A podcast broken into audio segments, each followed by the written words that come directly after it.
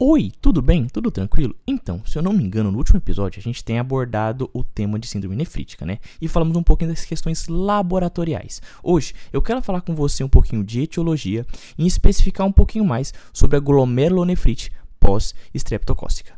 Meu nome é Lucas e esse é o Consegue Me Explicar? Antes de mais nada, eu tenho que fazer aqueles pedidos que vocês já estão carecas de saber, que é, se você ainda não segue Consegue Explicar aqui no Spotify, no Cashbox, por favor, cogite seguir, basta você clicar nesse botãozinho de seguir que você vai estar recebendo todo domingo os três novos episódios desse que é o seu, o meu, o nosso podcast. Além disso, eu também te convido a seguir a gente lá no Instagram. O Instagram do Consegue Me Explicar é o arroba Consegue Me Explicar. Claro, se puder, não deixe de mandar esse episódio para todo mundo e também de classificar a gente com as estrelinhas. Sim, tem como você dar algumas estrelinhas. Se puder, pausa o videozinho e dá cinco estrelinhas pra gente aqui no Spotify. Beleza? Tranquilo? Certo. Então a gente já entendeu que a síndrome nefrítica é um problema muito grande. E a gente sabe que ela tem uma clínica muito específica. A gente já focou tanto nessa clínica, a gente sabe que vai acontecer uma oligúria, um edema, uma hipertensão arterial sistêmica e até aquela questão da hematura dismórfica, que é tão característica da nossa síndrome nefrítica. Mas Lucas, o que pode causar síndrome nefrítica? O que pode causar síndrome nefrítica são várias coisas, mas existem alguns assuntos que são mais importantes e eu e você vamos conversar com mais atenção.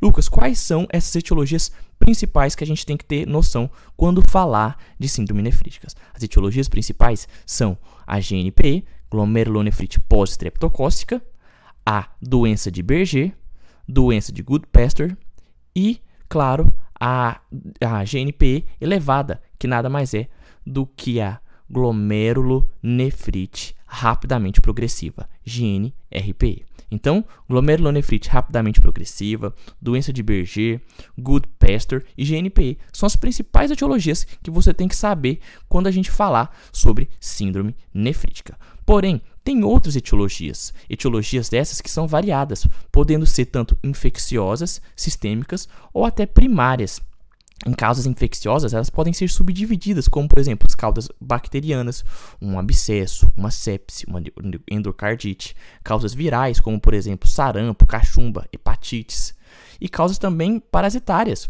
como a questão da malária, que é tão comum lá no norte, ou a toxoplasmose, que é a doença do gato, que muita gente fala.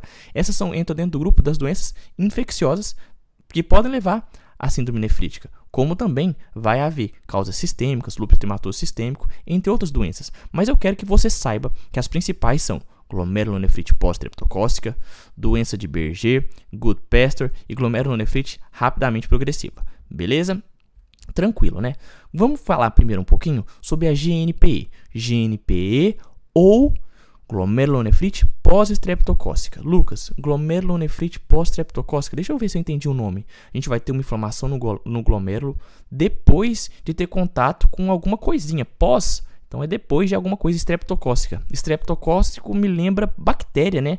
Tem as bactérias do gênero Streptococcus. Sim, então vai ser uma inflamação que a gente vai ter no glomérulo depois de alguma infecção por esse, por esse patógeno. Exatamente.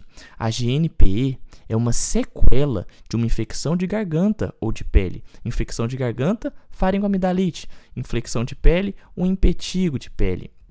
A GNPE, ela é a causa mais comum de síndrome nefrítica. E ela costuma acometer pacientes na faixa etária de 2 a 15 anos, na proporção de dois meninos, dois meninos para cada uma menina. Ou seja, existe uma predileção por garotos, por homens. A GNP, então, vai ser uma sequela de uma infecção de garganta ou de pele, uma faringoamidalite, um impetigo. Então, a GNPE é uma sequela por infecção de garganta por conta de quê? Por conta de contato com Streptococcus piógenos, Streptococcus beta-hemolítico do grupo A. Ah, Lucas, eu acho que eu me lembro um pouquinho disso. Então, a gente está falando do Streptococcus piógenos. Sim, os streptococcus piógenos que têm relação direta com o quê? Com faringites, infecção de gargantas, mas eles podem provocar doenças mais graves, não pode, Lucas? Claro, como por exemplo, aquela escarlatina que a pele da criança fica em lixa, ou até uma febre reumática em si. A gente tem isso, e a gente lembra que o Streptococcus pyogenes é uma bactéria gram-positiva, pertencente à família Streptococcaceae. É difícil, hein?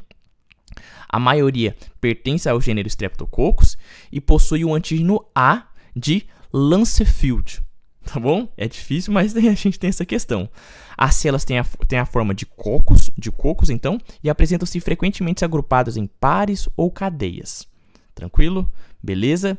E a atividade beta-hemolítica é uma das características é, utilizadas na sua classificação de virulência para o homem. Isso você tinha já uma, uma noçãozinha, não é? Eu acredito que você que você tinha. Então, estamos diante de uma doença que é em consequência de um paciente que teve contato com uma bactéria, seja ela na garganta ou na pele, que vai levar a um desenvolvimento de uma síndrome nefrítica. Lucas, como é que funciona mais ou menos essa fisiopatologia da a, da GNP, é, da GNP, como é que funciona?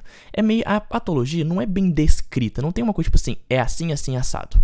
Mas a gente tem uma noção que vai haver agentes microbianos que vão se ligar à membrana basal glomerular e vão ativar primariamente a via alternada ou via alternativa do complemento, tanto de forma direta quanto por interação com anticorpos que estão circulantes no nosso corpo. Isso vai causar uma lesão glomerular lesão glomerular, que pode ser tanto focal ou difusa.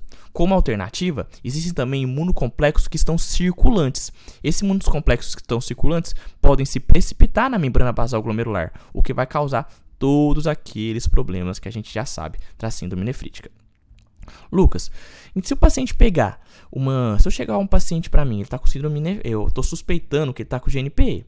Mas eu estou pensando também, claro, GNP eu já posso pensar em síndrome nefrítica. A incubação do vírus que vai para a garganta e para a pele é igual? Não. A incubação dessa bactéria na faringe é, é maior que umas semanas. Na pele, ela é maior que duas semanas. Esse tempo é variado devido, devido ao fato do corpo ainda estar tá buscando a formação de uma imunidade humoral boa. Imunidade humoral essa que é responsável pela produção dos nossos anticorpos. Anticorpos esses que vão estar correlacionados diretamente com o nosso processo inflamatório renal.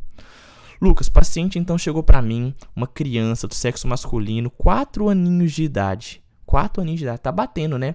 E ele a mãe falou que ele teve infecção de garganta dias atrás. Infecção de garganta dias atrás, tipo assim, coisa de duas semanas atrás. Tá batendo, né, com o período de incubação, uai. Não foi há cinco dias, foi há nada. Ele teve uma infecção de garganta duas semanas atrás e tá chegando aqui comigo com uma clínica bem interessante. Como é que seria a clínica desse paciente com GNP? A clínica do paciente com glomerulonefrite pós-estreptocócica é a mesma clínica do paciente com síndrome nefrítica. E mais nada, o paciente tende a chegar com você falando: estou fazendo pouco xixi, oligúria. Pressão aumentou, hipertensão arterial sistêmica. Você percebe, você olha as pernas do paciente, está edemasiado. E se você fizer um exame de urina, você vai encontrar o quê? Hematúria dismórfica. Então, a clínica do paciente que tem GNPE é uma clínica que conversa diretamente com a síndrome nefrítica. A clínica de GNPE é uma clínica que conversa diretamente com a clínica de síndrome nefrítica. Até aí, tudo bem? Tudo tranquilo, né? Então vamos revisar. Estamos falando de etiologia da síndrome nefrítica. As etiologias são variadas, podendo ser elas infecciosas, sistêmicas ou primárias. A gente sabe que as mais importantes são a GNPE, glomerulonefrite pós-streptocócica, a questão da GNPE é muito elevada, que é a glomerulonefrite rapidamente progressiva, que a gente comentou, e a doença de Berger e doença de Goodpasture. No caso mais especial, o caso que tem mais incidência, claro, é a GNPE. É um paciente que chega para você depois de algumas semanas falando que teve uma famosa sequela. É uma famosa infecção de garganta ou uma infecção de pele. A GNP é uma sequela de uma infecção de garganta ou de pele, de uma faringoamidalite ou um impetigo de pele.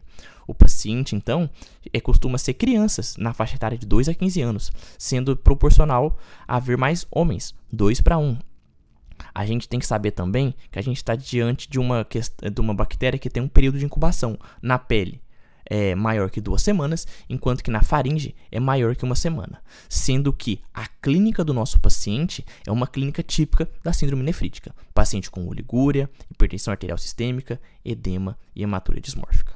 Certo? Tranquilo? Eu acho que era hoje, era isso que eu queria falar por enquanto de GNPI. A gente vai aprofundar, falar um pouquinho mais de diagnóstico, entre outras coisas, mas por enquanto era isso. Reforço, se você ainda não consegue explicar aqui no Spotify, no Cashbox, por favor, cogite seguir. Basta você clicar nesse botãozinho de seguir para você estar tá recebendo todo domingo três novos episódios desse que é o seu, o meu, o nosso podcast. Além disso, convido você também a seguir a gente lá no Instagram. O Instagram do Consegue Explicar é o arroba Consegue Me Explicar. Claro, se puder, compartilhe com todo mundo e não deixe de dar suas 5 estrelinhas. Estamos começando 2023 agora e que seja um ano de muitas conquistas pra gente. Tô entrando no meu internato, então, por favor, torça por mim, confie em mim e se Deus quiser, a gente vai conseguir passar por muita coisa junto. Eu, você e o podcast. Um beijo, valeu, falou e muito obrigado. Fui.